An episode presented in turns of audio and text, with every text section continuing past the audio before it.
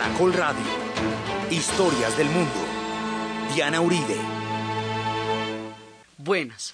Les invitamos a los oyentes de Caracol que quieran ponerse en contacto con los programas, llamar al 268-6797, 268-6797, o escribir al correo diauribe.hotmail.com, diauribe.hotmail.com, página web www.casadelahistoria.org, Twitter arroba C de la Historia. Hoy vamos a continuar con los legados de la increíble y fantástica tierra de Etiopía, el café y el origen del Nilo.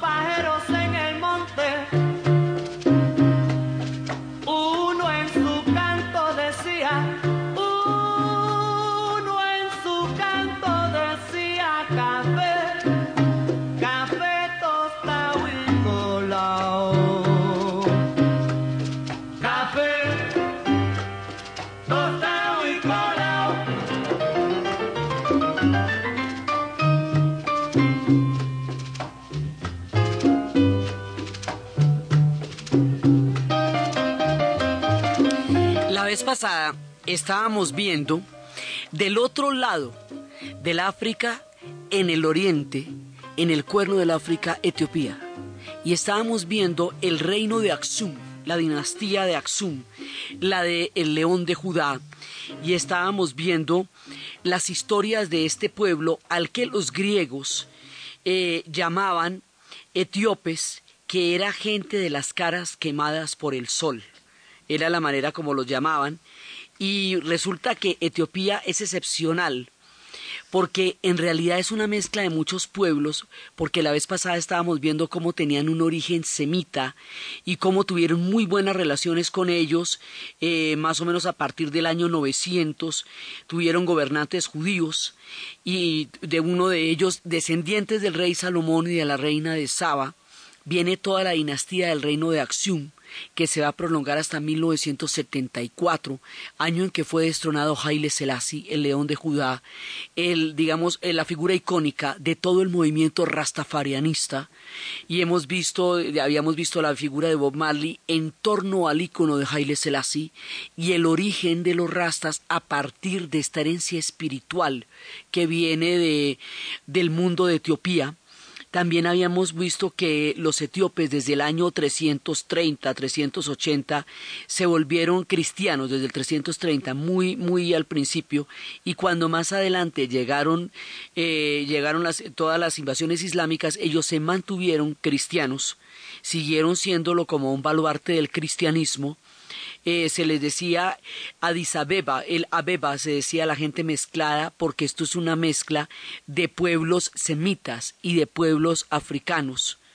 Y los portugueses llamaron eh, Abisinia a este territorio, ambos nombres significan lo mismo, los árabes lo van a llamar de esa manera, y estábamos viendo cómo aquí hay otro legado importante de civilización y cómo a partir de esto se crea un sentido de orgullo histórico porque Etiopía va a ser el único reino que va a lograr mantenerse por fuera del comercio de esclavos de los europeos cuando esto suceda y eso le va a dar una altura y una dignidad histórica que es la razón por la cual los rastas se sienten identificados espiritualmente con este reino altivo que hasta 1974 estuvo en el poder de una larga dinastía de ese reino mezcla de los pueblos Kushi que estuvieron antes los Kush y ahora los de Aksum que es esta, esta dinastía etíope.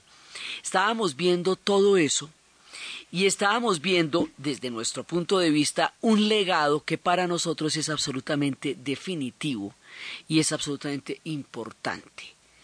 Habíamos contado la historia del pastor de cabras, poeta, calif, que veía cómo las cabras enloquecían y que después de ver que ellas comían unos granos que las volvían locas y que hacían que saltaran y cantaran y estuvieran de todo eufóricas y que no tuvieran ningún tipo de cansancio, se atrevió a probarla y él mismo entró en un estado de euforia maravilloso, estaba inspirado, los versos le salían porque además era poeta y era flautista, de eso le salían, mejor dicho, todo estaba a flor de piel, le parecía que nunca más iba a tener mal humor, le parecía que nunca más iba a tener cansancio.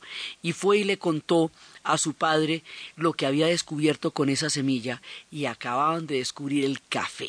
El café viene de Abisinia. El tiempo exacto es muy difícil de definir, pero la leyenda cuenta la historia de Caleb. Y al entrar el café, los etíopes empiezan a beberlo. Y empiezan a beberlo eh, habitualmente. Cuando ya va pasando por el lado de los árabes, y los árabes empiezan a hacer cafeterías y los sultanes van a adoptar el café como una bebida importante y el café empieza a extenderse por todo el mundo árabe.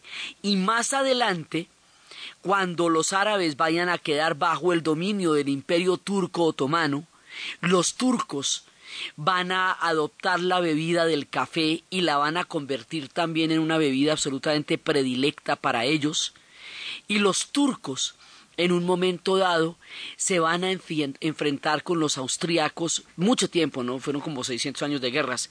En una de esas, cuando ya estaban a las puertas de Viena, en ese momento les tocó emprender una retirada súbita.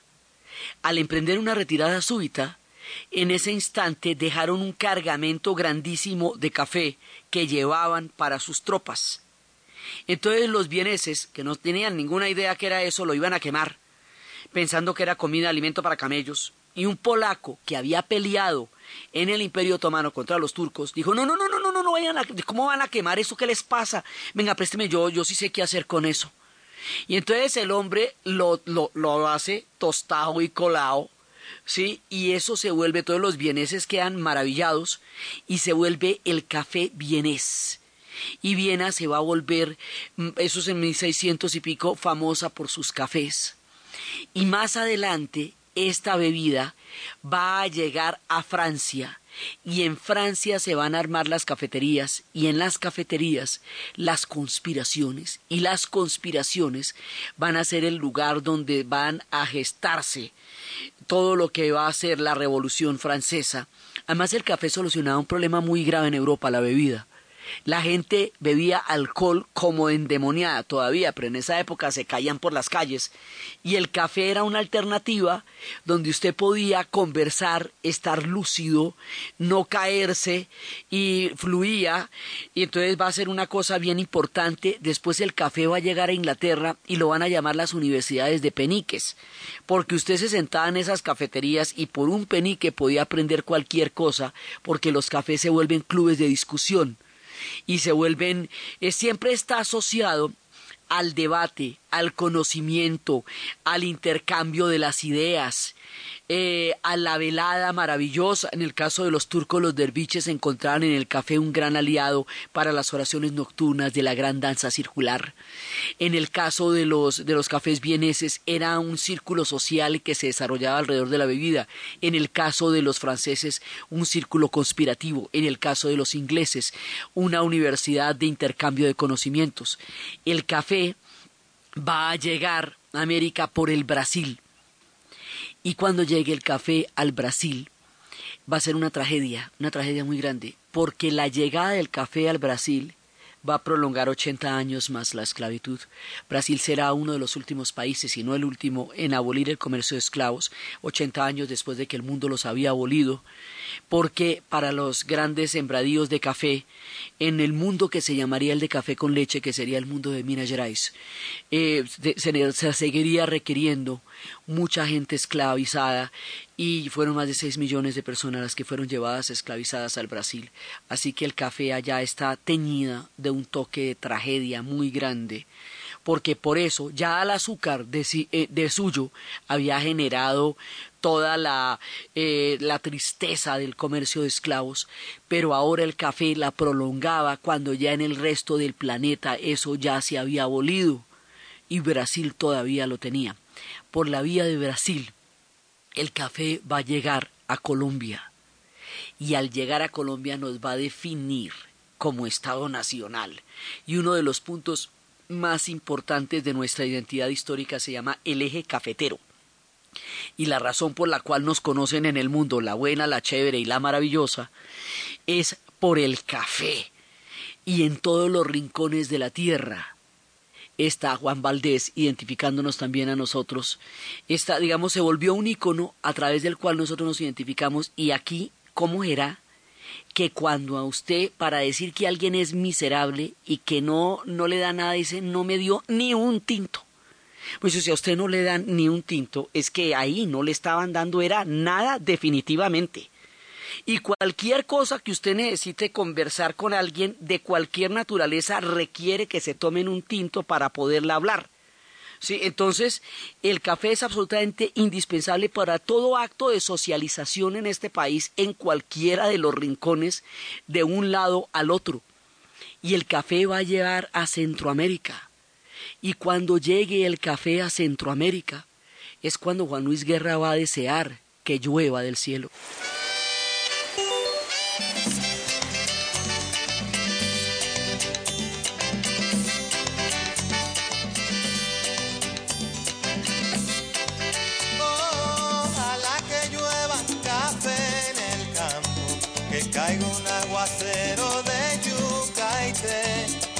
Cielo una harina de queso blanco y al sur una montaña de berro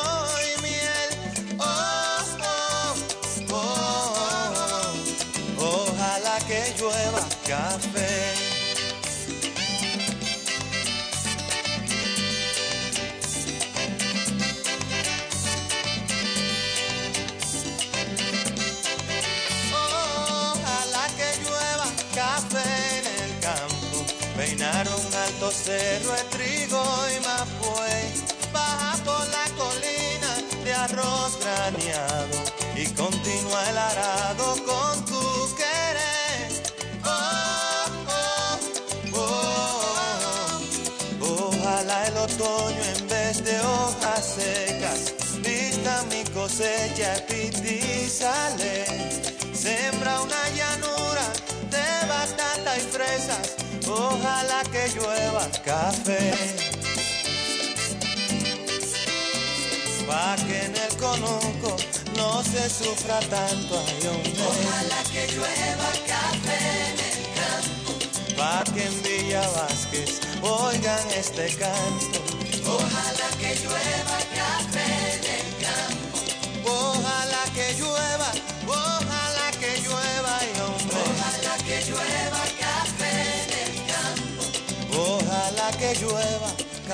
El café recorre todas las latitudes. En Estados Unidos estuvo muy involucrado también porque precisamente uno de los gestos más importantes de la descolonización fue el boicot al té, que- porque el monopolio del té era el monopolio de los ingleses.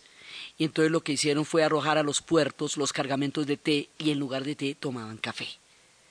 Entonces, este café que nos atraviesa de un extremo a otro, que define nuestra identidad histórica, que sella nuestros pactos, nuestras conversaciones, nuestros negocios, nuestras intimidades, nuestros acercamientos, viene de Abisinia, Etiopía, y es uno de los aportes fundamentales que este antiguo reino de Aksum, cristiano de sus orígenes, de la leyenda del preste Juan, de la leyenda del rey Salomón y la reina de Saba, del origen de los rastafarianos, de las historias del león de Judá, del origen de todo lo que va a ser este orgullo etíope, nos produce y nos trae.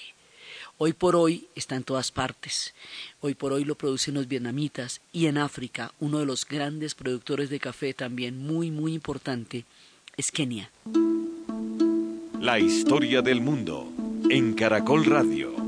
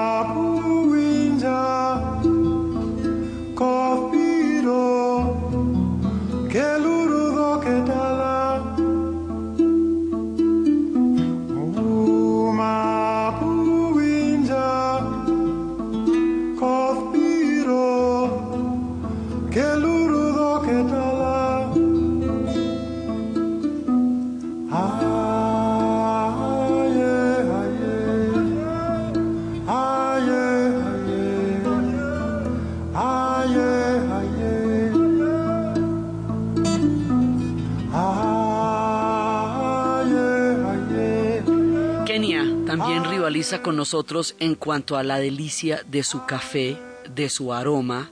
Y se dan la garra, pues cuando lo ven a uno con el café de ellos, que también es un café absolutamente maravilloso y que está allá también desde hace mucho tiempo, porque ellos están en la misma zona del, del África Oriental y lo tienen también desde hace muchísimo tiempo. Entonces, este aporte tan importante a la cultura nuestra y a la cultura universal es etíope, es abisinio y viene de esta historia de Caleb y su cuento con las cabras y de los pajeros en el monte que contaba Palmieri con Ismael Quintana en lo que estábamos abriendo.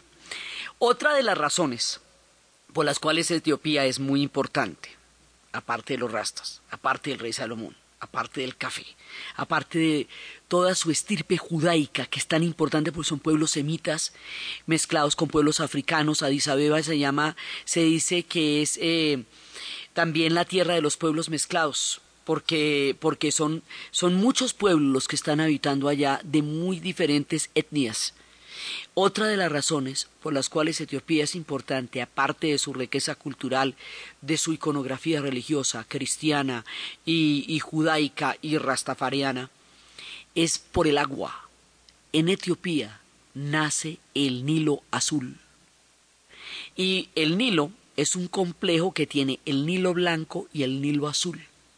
Así que el agua de la región, en un punto donde las sequías son muy grandes, que es ese tema del norte del África, porque es que todo alrededor es seco. Yemen es seco, Yemen es desierto. Sí, Somalia es seco.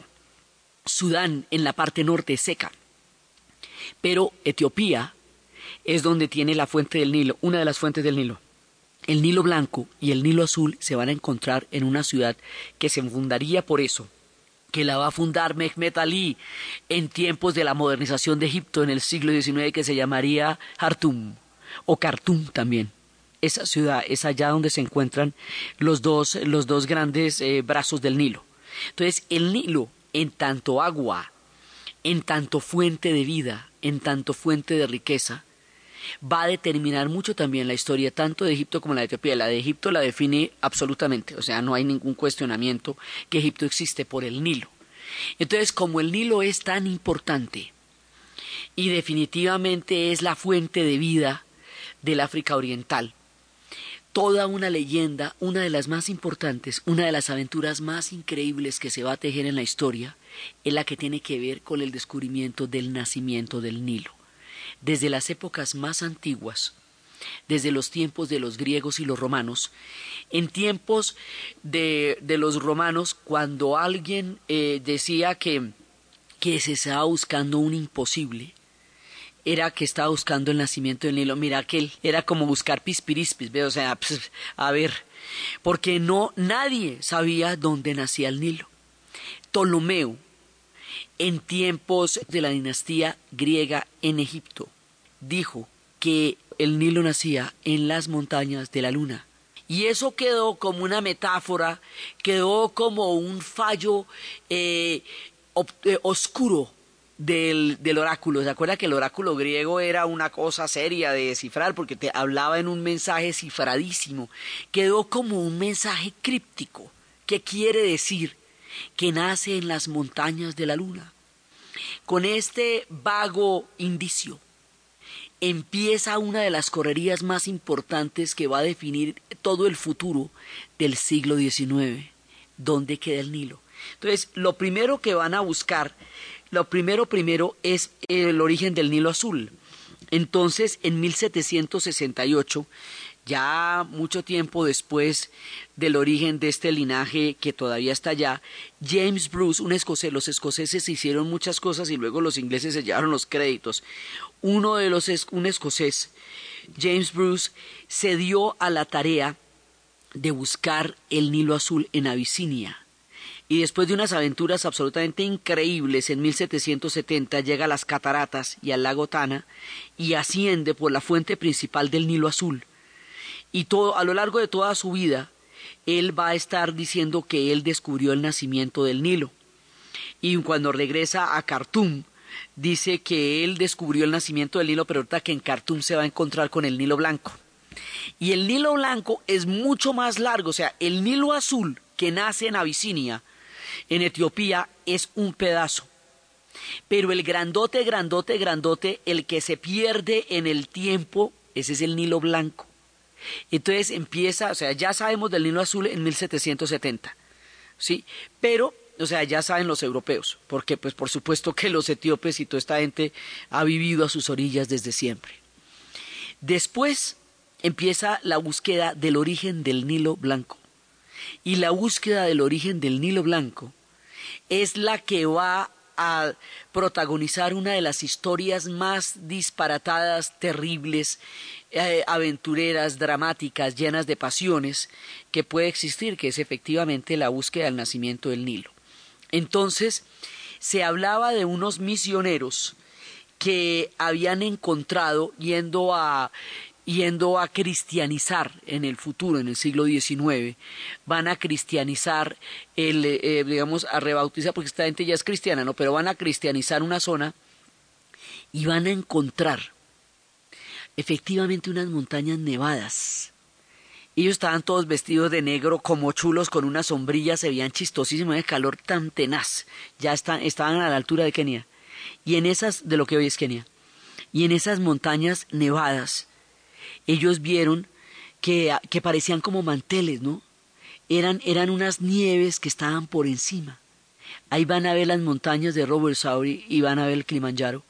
Pero como la visión que en ese momento se tiene en Europa de África es de una planicie ardiente, carente de montañas altas, pues eso parece que hubieran alucinado y nadie les cree que ahí vienen unas montañas. Sin embargo, ante la sospecha, y para confirmar semejante hipótesis, van a designar la Sociedad Geográfica Inglesa, que en ese momento era quien decía qué era qué y quién era quién, va a designar a un personaje del siglo XIX, uno de los personajes más fantásticos del mundo, porque antes de eso había habido un suizo, Buchart, que había estado buscando el nacimiento del Nilo y que había descubierto a Busimbel y que había sido uno, de los primeros hombres blancos eh, en ir a la Meca y que había traducido, también eh, había traducido al árabe la, literatura inglesa, que era, Buchar era el primero, pero Burton, Richard Burton, va a ser nombrado por la Sociedad Geográfica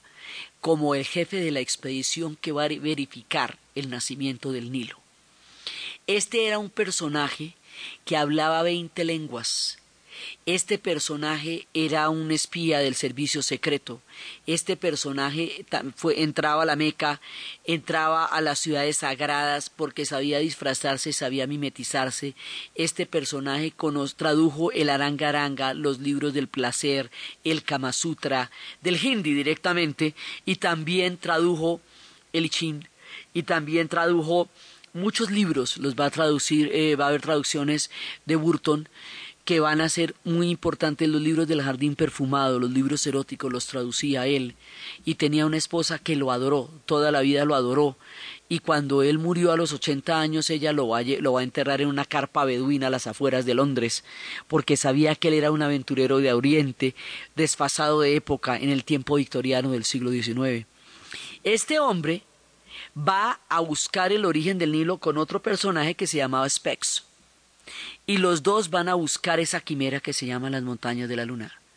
Y después de una cantidad de travesías llenas de penurias, de dolores de oído, de malaria, de desintería, de todas las enfermedades que fueron adquiriendo en la ruta, en el camino, porque usted diría, la más fácil es navegarlo, ¿cierto? Eso lo intentó Mehmet Ali en el siglo XIX, pero es que esto no es navegable sino hasta la tercera hasta la primera catarata.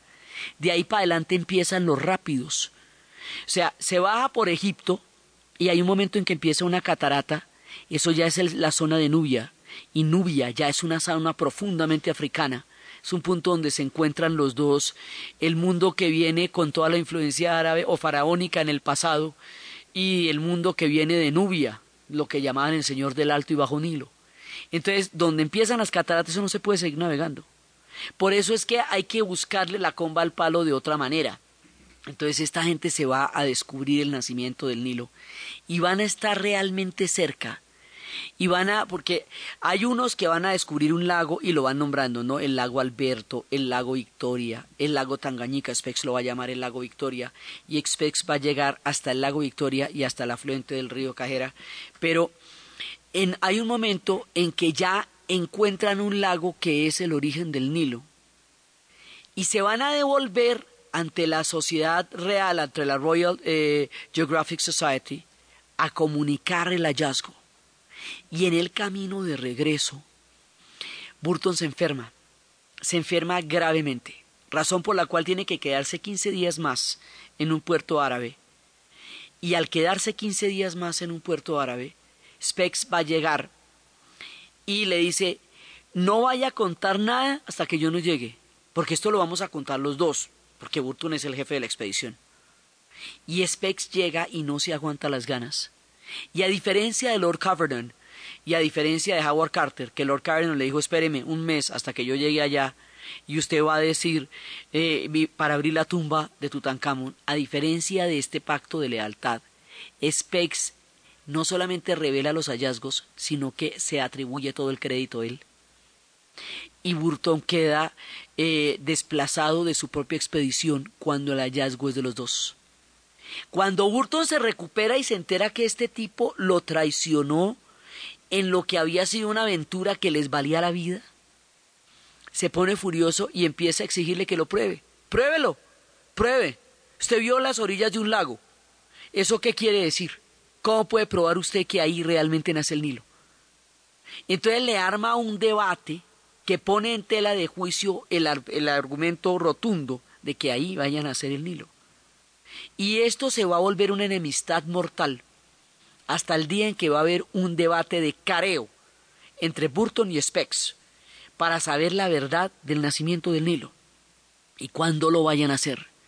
En el momento en que el mundo salga del asombro del descubrimiento de estos dos. El día anterior, Spex tiene un accidente de cacería, se dispara a sí mismo en un accidente y se muere. Y entonces no va a haber debate y entonces no supimos. Entonces Burton queda, pues gana por W porque el otro man se mata. Y no, entonces nunca puede probar porque sin el otro vivo, Burton tampoco, así como Spex no lo puede probar solo, Burton tampoco. Y empiezan a generarse todos estos misterios y estas historias de pasiones y de naturalezas humanas que mueve esta búsqueda incesante del nacimiento del Nilo.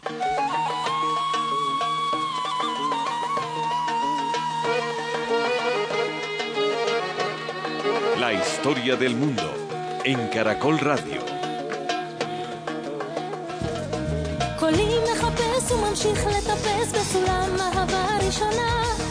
קולי המותש כמעט מיואש אך לפתע תזמורת עונה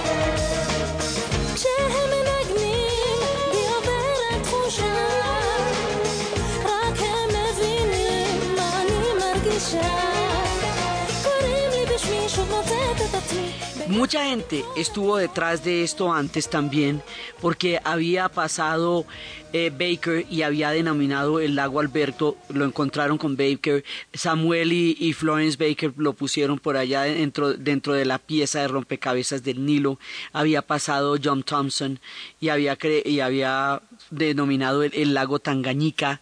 Cada uno de estos personajes tiene su propia historia y lo de Burton y Spex queda ahí. Entonces después va a haber otro personaje que empieza por abajo, por las tierras del sur de África y empieza, va entrando es por Sudáfrica y va subiendo, subiendo, subiendo, subiendo a buscar lo mismo por el otro lado. Este personaje se llama el doctor Livingstone. Y el doctor Livingstone es un personaje, David Livingstone, también escocés. David Livingstone, a diferencia de los demás, es un personaje profundamente humanista profundamente humano, sensible. Él es un misionero y él es un hombre además muy minucioso en todas sus investigaciones y la minucia con la cual él va a retratar, a escribir, a pintar, es un documento valiosísimo de todo lo que significó esta investigación. Él en aquel momento sentía el horror de la esclavitud que veía en toda la zona, tanto árabe como europea, porque toda eso es una zona de comercio árabe también, y cuestionaba eso desde el punto de vista humano cuando todavía no se estaba cuestionando, cuando todavía era un parte de un, de un sistema de creencias brutal. Este personaje va en sus investigaciones también buscando, pero un día desaparece. Desaparece y nadie lo vuelve a ver y nadie vuelve a saber de él. Entonces un periódico empieza a buscar una recompensa para el que encuentre al doctor Livingstone y va a haber un personaje que, que va a ser Stanley, Morton Stanley. Stanley es, a diferencia del doctor Livingstone, que es un alma grande. Stanley sí es un aventurero eh, tal cual y él le ofrece a todo el mundo la historia y todo y se va con una expedición a buscar el nacimiento, de buscar fundamentalmente al doctor Livingstone. Entonces, la famosa historia que siempre se cuenta es que después de una larga travesía, una larga travesía con el dolor de oído, con la visión borrosa, con la desintería, con la malaria, con toda la cantidad de, de inconvenientes de salud, además porque África en el siglo XIX, igual que Suramérica en el siglo XIX, pues eran continentes que ofrecían una, una alta resistencia eh, a, las travesías porque estaban, sobre todo pues para los hombres blancos eran una cosa muy complicada de manejar porque no estaban acostumbrados a todos los retos de su geografía. Entonces finalmente lo va a encontrar el doctor Livingstone, eh, ya está malito, ya bastante malito cuando lo encuentra, y es la famosa anécdota, era el único hombre blanco, el único hombre europeo que había en toda la zona. Y lo mira y le dice, doctor Livingstone, supongo. Entonces era un dato así como de humorístico teniendo en cuenta pues que no había ninguna posibilidad de que fuera nadie más. El doctor Livingstone queda conmovido, queda maravillado de ver que lo mandaron a rescatar y con las provisiones que le va a llevar Stanley va a durar dos años más en África y él nunca abandonará África, África estará para siempre en su corazón. Él tiene dos grandes amigos con los cuales va a hacer la expedición, dos amigos africanos que son Uma y Susi que van a estar con él en toda la travesía. Cuando Livingstone va a morir, lo que van a hacer ellos es que le sacan las vísceras, Susa y, eh, Susan y Uma, le sacan las vísceras, el corazón cuando ha muerto, ya después de muerto, entierran su corazón debajo del árbol en el suelo del África. Y su cuerpo embalsamado lo llevan 900 kilómetros hasta Zanzíbar para entregárselo a los ingleses, a los británicos, y de ahí será llevado a la abadía de Westminster, donde está enterrado, y hay un monumento para él en Edimburgo, absolutamente maravilloso, que es al doctor Livingstone. Por todo su trabajo, por todo su... Ellos tenían todas las notas intactas, habían guardado todos los documentos que había hecho David Livingstone y entregan todo, y eso que ellos entregan es absolutamente definitivo para conocer las historias del nacimiento del, Nilo. Pues ahí nos aparecen más cosas. Ahí nos siguen apareciendo problemas porque en ese punto ellos llegan también hasta la frente del Cajera y, y, cada vez alguien encuentra una cosa diferente. Entonces hay unos que encuentran el lago Victoria, otros que encuentran el lago Tangañica, otros que encuentran el lago Alberto, otros que encuentran el afluente del río Cajera, cada uno va encontrando un pedazo. Hay una ruta que es la de Bruce, que es la del 70, la de 1700, la de Burton y Specs, que es en 1857 a 1858. Eh, la de Specs cuando denomina el lago Victoria, que en esa época todo le ponían así en 1858. Specs y Grant, la de Baker, la de Thompson. Todo el mundo va a hacer esa vuelta y todo el mundo encuentra un lago distinto. Entonces nadie logra entender por qué, de dónde nace el Nilo. Ese dilema solo se va y además se encuentran las montañas de la luna, que son los montes de Sorry, esos montes que habían visto gigantescos los misioneros alemanes que habían ido allá a cristianizar. En ese momento, todo parece un gran rompecabezas. Y solo hasta cuando llegue la aviación, en el siglo XX, se va a poder entender el dilema. Y el dilema de la aviación va a ser que eso es un complejo hídrico de donde nace el Nilo. Haga de cuenta como la estrella fluvial de Colombia, que es donde nacen todos los grandes ríos que recorren el territorio y que están todos ahí en un punto específico donde, donde se dispersan y atraviesan toda Colombia.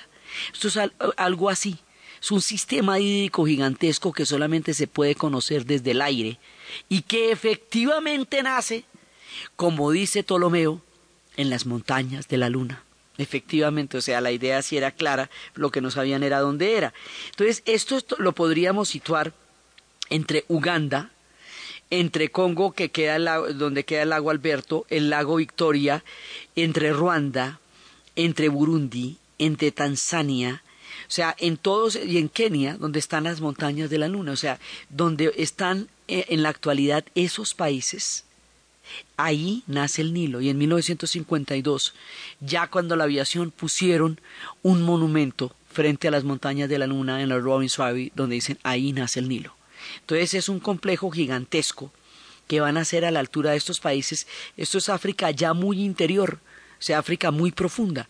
Entonces, mire, estamos hablando de una cosa que nace en Uganda, en Tanzania, y que de ahí se proyecta derechito, derechito, derechito, atravesando todos esos países, atraviesa todo el Sudán. En Jartum se une con el otro Nilo, con el Nilo azul, que es el que viene de Etiopía, y cuando se juntan en Jartum siguen para ir a desembocar en el gran delta sobre el Mediterráneo. Y ese Nilo va a, a fundamentar toda la civilización egipcia y la civilización de los pueblos que están allá y todo el tema del imperio. Los ríos en África son determinantes de culturas y civilizaciones. El Nilo, el Níger, el Congo, el Zambezi, son ríos que determinan todas las civilizaciones y el descubrimiento de la historia de cada uno de esos ríos.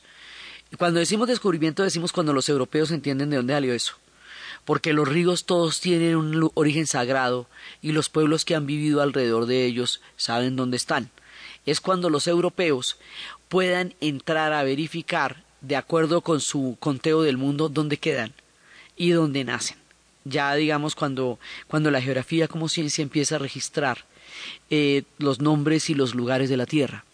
Entonces, alrededor de cada uno de estos ríos hay epopeyas, hay historias así de fuertes que veremos en su momento, porque también la historia después, Stanley, después va más adelante, va a ser toda la travesía por el río Congo también, y va, va a encontrar el Gran Congo y se lo va a ofrecer a un montón de, de conquistadores, de colonizadores, y nadie le va a parar bolas, no le van a parar los ingleses, no le van a parar bolas los norteamericanos, el único que le va a parar bolas en el futuro es Leopoldo de Bélgica, que va a convertir este futuro Congo en una especie de, de finca privada después cuando se hagan los repartos infames de lo que estos territorios fueron desde tiempos inmemoriales y desde tiempos ancestrales.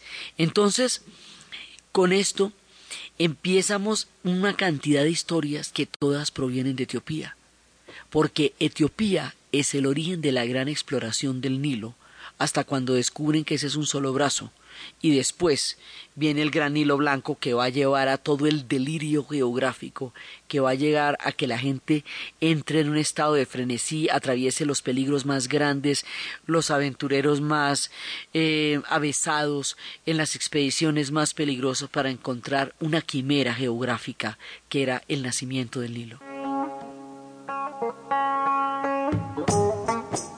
La historia del mundo en Caracol Radio.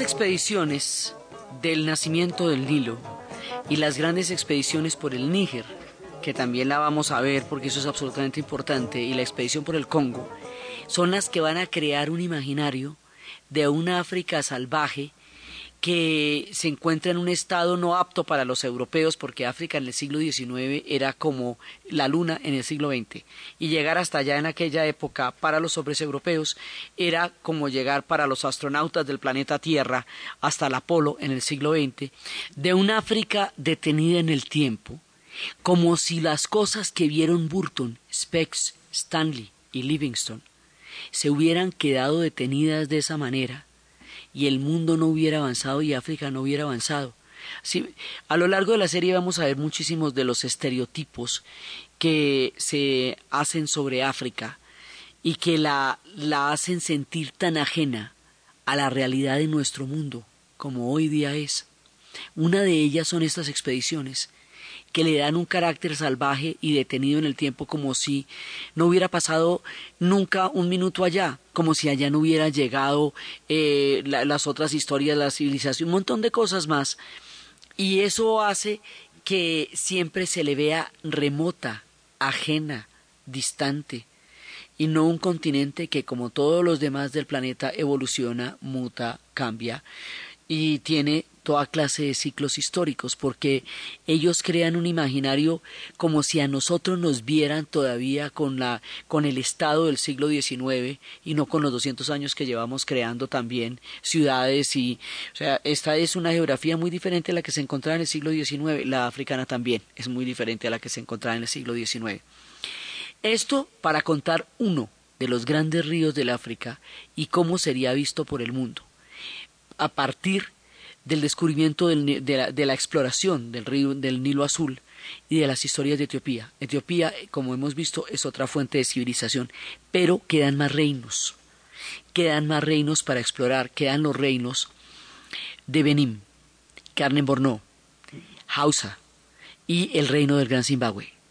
Estos cuatro reinos son fuentes de civilización muy poderosa de la ancestral cultura africana y de todo lo que ellos habían recorrido en materia de conocimiento, cosmovisión y teología de un mundo complejo, antiguo, rico, que es el que ellos han conocido por miles de años y generaciones.